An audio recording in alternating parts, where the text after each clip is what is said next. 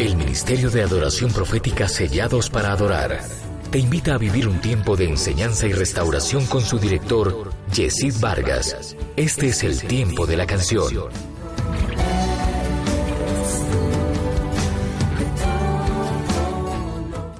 Cuando la oración la vemos como la manguera que me apaga el incendio, entonces corremos a la oración, porque si oro Dios me responde, eso es verdad. Pero la oración no solamente vamos a pedir, a la oración vamos para estar en comunión y en un tiempo con Dios. Ahora, no estoy diciendo de que usted ore 10 horas, 5 horas, 3 horas, sino que usted tenga un tiempo para hablar y estar a solas con el Señor. Entonces la oración es una necesidad. Yo necesito orar, usted necesita orar. La iglesia del Señor en este tiempo, hoy más que nunca, necesita orar. Ahora, vamos a mirar algunos aspectos sobre la oración. Son bien fundamentales, bien básicos, pero que es importante recordarlos y a la vez retomarlos Mateo 6:6, lo primero que vamos a hablar acerca de la oración es revisar estos principios y algunos versos que nos van a ayudar a retomar nuestra vida de oración. O que Dios nos ayude a que nuestra vida de oración sea un poco más deleitosa al momento de, de desarrollarla. La oración nunca debe ser una carga. Ay, hermano, bueno, ahora me toca orar. Bueno, oremos. Ni modo, hay que orar. La oración debe ser un deleite, algo que a usted le guste, que usted disfrute, que usted cuando diga, no, yo quiero seguir orando, yo necesito orar. Mateo 6:6, el primer principio que le quiero recordar o enseñar, que nosotros al momento de orar nos dirigimos al Padre. Hay gente que está orando y uno no sabe a quién están pidiendo. Nuestra oración debe estar dirigida específicamente al Padre. Mateo 6:6 dice así, mas tú cuando ores, la oración aquí le está presentando el Señor como una acción personal. No dice cuando oren por ti, sino cuando tú ores, cuando tengas una decisión personal de ir a Dios, de hablar con el Padre y de presentar tus peticiones al Padre, presenta algunas características de cómo nosotros lo debemos hacer. Miren, no podemos acostumbrarnos a que siempre alguien esté orando por nosotros. También usted necesita tener oración personal. Jesús dice entonces más, tú cuando ores, entra en tu aposento y cerrada la puerta. Esto representa intimidad, algo personal, privacidad, tiempo de quietud, tiempo de estar a solas con Dios. Usted apaga el celular ese que no nos deja la vida tranquila. Modo, modo oración, ¿verdad? Y saca un tiempo para hablar con el Padre. Saca un tiempo para hablar con Dios dice, cierra la puerta y dice, ora a tu padre. Mire que ahí está con P mayúscula. No es el papá que ya murió. Hay gente que le pide a los que ya murieron. No es bíblico. Mas tú cuando ores, determina estar a solas con Dios. Pero cuando ores, dirige tu oración al Padre. Eso representa que usted va a orar con una actitud, con una identidad, con un pensamiento de hijo. Lo voy a repetir. Si Jesús dice, ora al Padre, entonces usted y yo debemos acercarnos como hijos. Y no solamente hijos, digna, hijos amados, que no es lo mismo ni es igual, somos hijos amados. Entonces dice, ora a tu Padre con una actitud de hijo, con un corazón de hijo. ¿Qué representa ser hijo al momento de yo acercarme a Dios?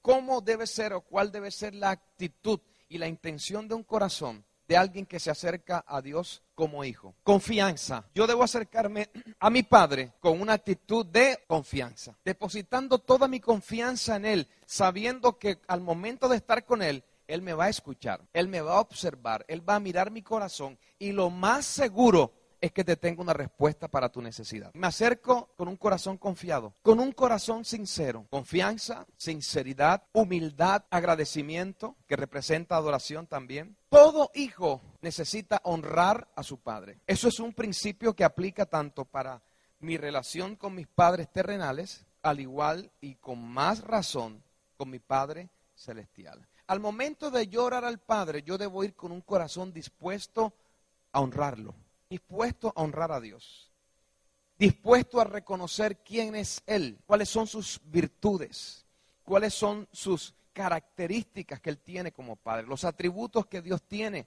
como Padre también. Todo hijo debe honrar, ese es un principio bíblico. Me debo acercar a Dios como confianza, sinceridad, humildad, agradecimiento y con un deseo de honrarlo. Eso me ayuda a que al momento que yo me acerco a mi Padre, de entrada no, no, comienzo a pedirle, sino que comienzo a tener un tiempo de adorarle, de reconocerlo como Dios, de reconocerlo como un Dios bueno, como un Dios que, que, que sabe lo que está haciendo. Un Padre al cual yo no puedo discutirle sus decisiones porque todo lo que Él hace al final me ayuda para bien. No entremos en la oración a cuestionar a Dios, ¿verdad? Dice, Señor, pero ¿y por qué? Y aunque Dios conoce el corazón, creo que deberíamos invertir más tiempo en honrarlo que cuestionarlo, porque al final saldremos perdiendo. Dios siempre tiene la razón. Por más que usted ponga argumentos y ponga piezas y mueva aquí, y mueva y mueva, al final Dios siempre tiene la razón. Entonces Jesús enseña, dice, honra a tu Padre que está en secreto. Eso representa todo lo que usted dijo. Y tu Padre, y tu Padre que ve en lo secreto, te recompensará en público. La segunda parte me enseña algo bien interesante. Me enseña que Dios ve lo más íntimo de nosotros. Aún los pensamientos que usted no ha tenido ya Dios los conoce. Imagínese si Dios es grande. Aún lo que usted no ha pensado, ya Dios sabe lo que va a pasar por su mente. Dice, y tu Padre que ve, que observa, porque la Biblia dice que los ojos de Jehová recorren toda la tierra. No hay un lugar donde usted y yo nos pongamos a orar, nos metamos a orar, que Dios no pueda vernos y respondernos. Si no, pregúntele a Jonás, que invocó a Dios en su gran angustia por desobediencia. En el vientre, ahí no hizo una ballena, dice, de un gran pez. de un gran pez. Bueno, el punto no es ese, el punto es que eh, aún en esa angustia el Señor le respondió. David decía, en mi angustia clamé y Jehová me respondió.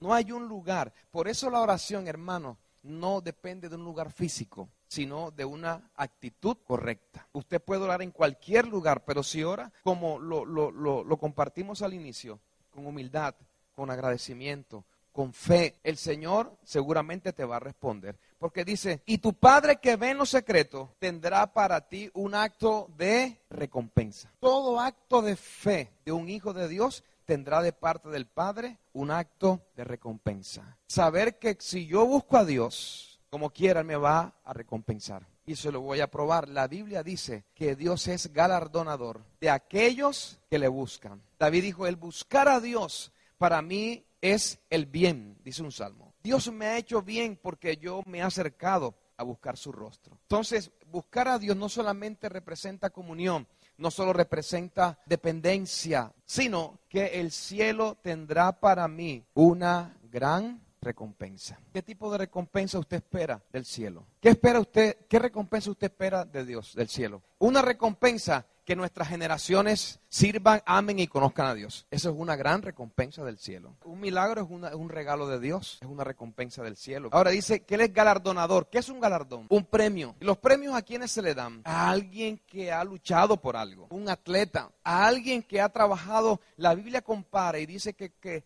las bendiciones y la respuesta de Dios de alguna manera son como el que siembra, que siembra una semilla y espera el momento oportuno para ver el fruto o el resultado. Un galardón es el resultado de varias cosas. Es el resultado de su fe, es el resultado de su larga espera en el Señor, es el resultado de la paciencia que usted ha tenido a las promesas del Señor. Por eso la Biblia dice, sed pacientes y orad. La oración va acompañada de una prima hermana que se llama la paciencia. Entonces Dios ha dicho que los que me buscan me encontrarán, que el que se acerca a mí me hallará y que Él es galardonador de aquellos que le buscan, de los que han perseverado en una promesa del cielo, de los que hoy están aquí creyendo que pase lo que pase, tu Padre te va a responder. Entonces lo primero es que yo debo orar dirigido específicamente a quién? Al Padre. Evangelio según San Juan, capítulo número 14, verso número 13. Dice así, y todo lo que pidieres al Padre en mi nombre, lo haré. ¿Y quién está hablando aquí? Jesús. Y todo lo que le pidas al Padre en mi nombre,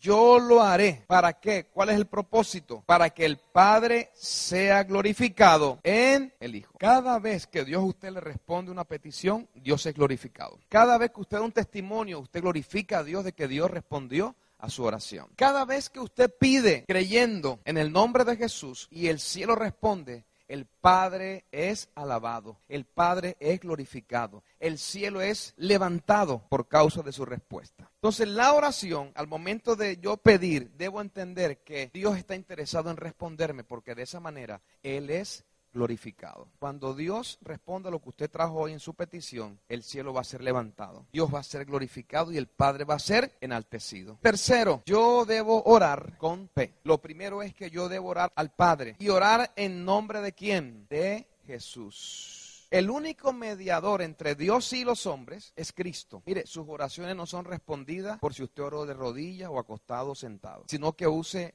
las llaves correctas para orar. Si oras al Padre en el nombre de Jesús, usted va en el camino correcto. En lo que acabamos de leer, el verso 14, mire lo que Jesús dice. Si algo pidieres en mi nombre, que dice Jesús, yo lo haré porque el Padre y el Hijo y el Espíritu son uno solo. ¿Qué función cumple Cristo en la oración a favor suyo? Intermediario, intercesor, abogado, todo eso que usted sabe es lo que hace posible en la gracia de Dios que nuestras oraciones sean escuchadas. Las oraciones no son escuchadas por méritos humanos. No hay méritos humanos terrenales, quiero decir, que nosotros hagamos para que mi oración sea escuchada. Si yo oro al Padre y yo oro en el nombre de Jesús, el Padre atiende su oración. ¿Cuál es la llave entonces? Jesús. Si usted no involucra al Hijo en su vida de oración, no hay respuestas. Y todo lo que pidieres al Padre en mi nombre, yo lo haré. Mire la promesa que el Señor te da hoy. Tú tienes una necesidad, acércate al Padre, pídele, pero usa mi nombre, usa mi mediación, usa la gracia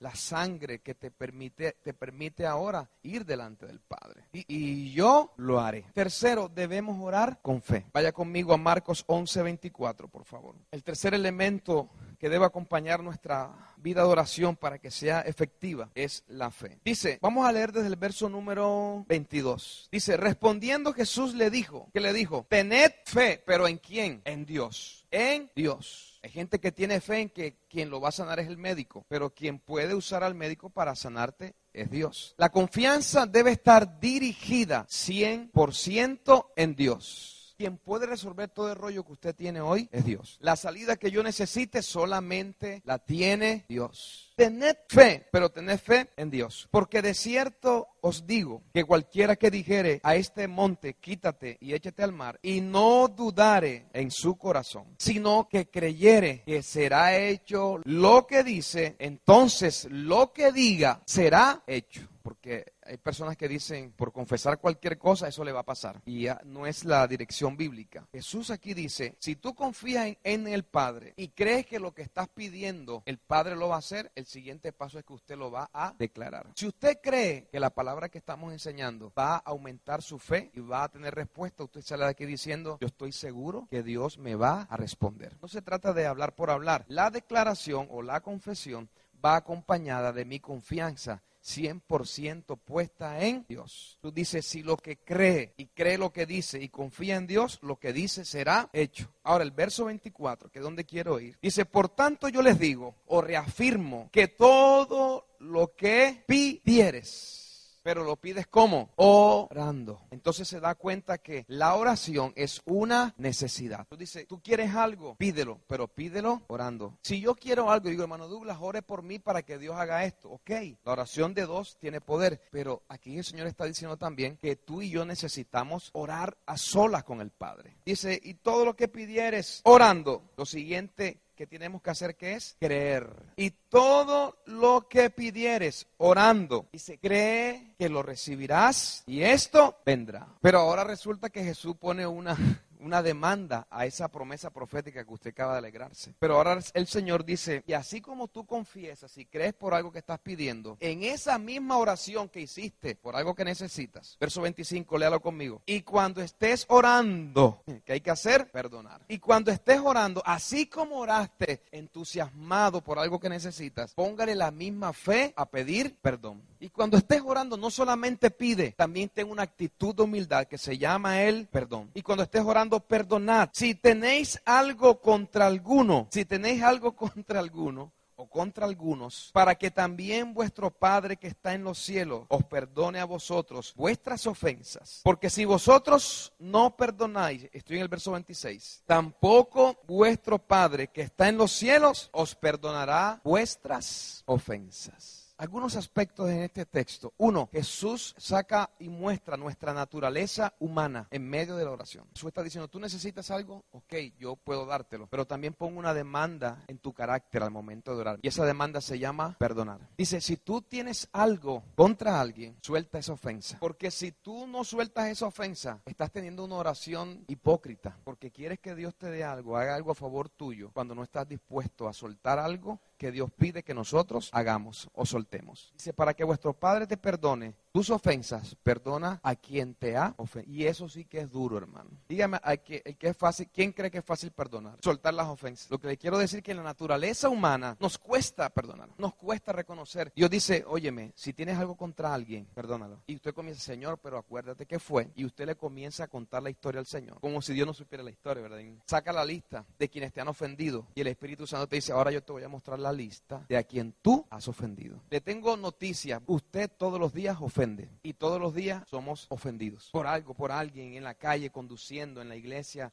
en la casa. Eso lo que está diciendo es la ofensa forma parte de vivir en esta tierra, consciente o subconsciente o triconsciente, no importa. A veces usted hace algo y la persona se ofendió y usted no se dio cuenta, ¿verdad? Fue inconsciente, pero si usted descubre que usted ofendió, pida disculpas. Ahora, lo que Dios está diciendo para pasar al siguiente paso es que todos ofendemos. Lo que ocurre es que todos ofendemos de manera diferente. El Señor dice, yo te quiero dar lo que tú necesitas, pero también quiero desarrollar mi carácter en ti.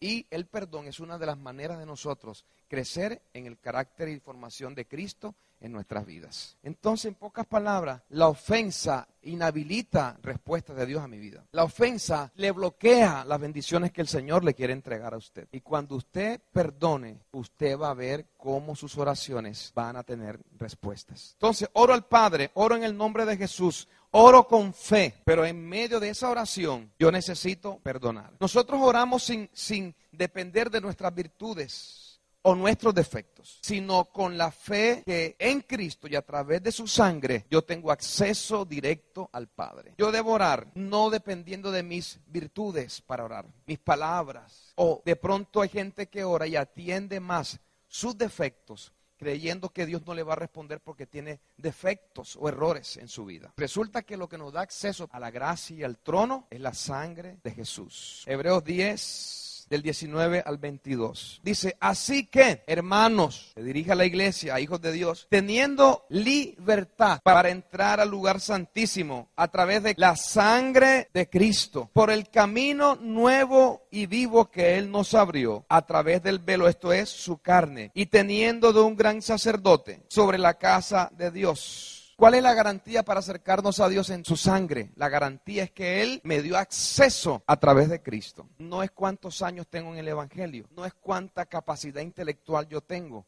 sino que su sangre ya me dio la posibilidad de ir al Padre. Dice entonces el verso 22, ¿qué debo hacer entonces? ¿O, o cómo debo hacerlo? Dice, acerquémonos con un corazón. ¿Dónde radica la intención o el secreto de la oración? En el corazón. No es que si usted, hay gente que enfoca la, oración en la posición que la gente tiene. Yo sé que el doblar la rodilla es un acto de reconocimiento, humildad y todo. Pero el que no se puede arrodillar. Si usted va en un bus y se arma algo, usted no se va a tirar de rodillas. No, hermano, permite, permiso, chofer, pare un momentico, me voy a arrodillar. Usted en ese momento ora y Dios responde, ¿verdad? Llama al Padre, se acerca al trono, pero dice, acerquémonos con un corazón.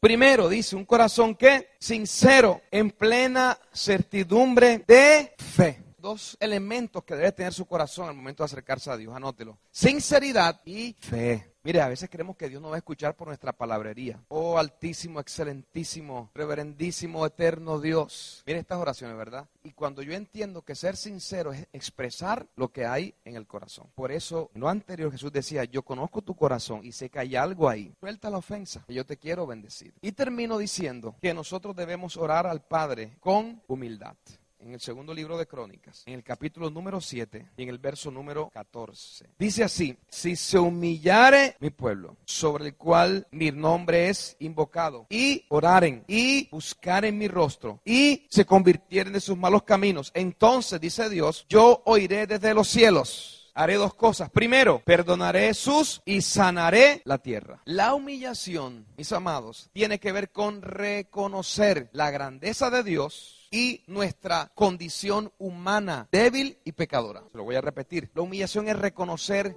quién y cuán grande es Dios, pero también reconocer que yo realmente necesito a Dios. Por eso dice aquí, si se humillare mi pueblo, sobre el cual mi nombre es invocado, y ellos oran y buscan mi rostro, y además dice ahí, y se convirtieren de sus malos caminos. Eso en pocas palabras se llama arrepentirse. Si ellos se arrepienten de la vida que están trayendo, vienen con sinceridad a mí, me dicen, Señor, ¿sabes qué? Lo hice mal. Señor, me equivoqué, tomé la decisión incorrecta, dije lo que no debí decir pero hoy vengo a ti humillado, reconociendo que tú eres mi Padre y que todo pecado que yo confiese y toda falta que yo confiese, tú eres fiel y justo para perdonarme. Dios dice, cuando un hijo mío ora y él se humilla y él reconoce, yo hago dos cosas. Primero, lo perdono, perdono. Y luego dice, y sanaré su tierra significa la intervención de lo divino en lo humano. Significa la intervención de lo sobrenatural en lo natural. La oración, mis amados, manifiesta lo extraordinario de Dios en nuestras vidas. Porque para nuestro Dios no hay nada imposible. Él puede sanar desde una mente, desde un alma y un cuerpo enfermo. Él puede sanar toda una nación y restaurar la nación. Él cambia el corazón más entenebrecido, el corazón más duro y perverso, el Señor lo transforma. La pregunta es, ¿qué va a hacer usted y qué voy a hacer yo con la oración? ¿Cómo la voy a usar? ¿Qué voy a hacer yo con ese regalo que Dios me dio? Cuando Jesús dijo, y todo lo que pidieres al Padre en mi nombre, yo lo haré. Dios te ha dado promesas, Dios nos ha dado promesas y nos ha dado la forma de acercarnos a Él. Acabas de escuchar al pastor Yesid Vargas con una poderosa palabra de cambio, fe y restauración. Para información y contactos, escríbanos a escuelaselladosparadorar.com. Síganos en Facebook Sellados para Adorar, cambiando atmósferas.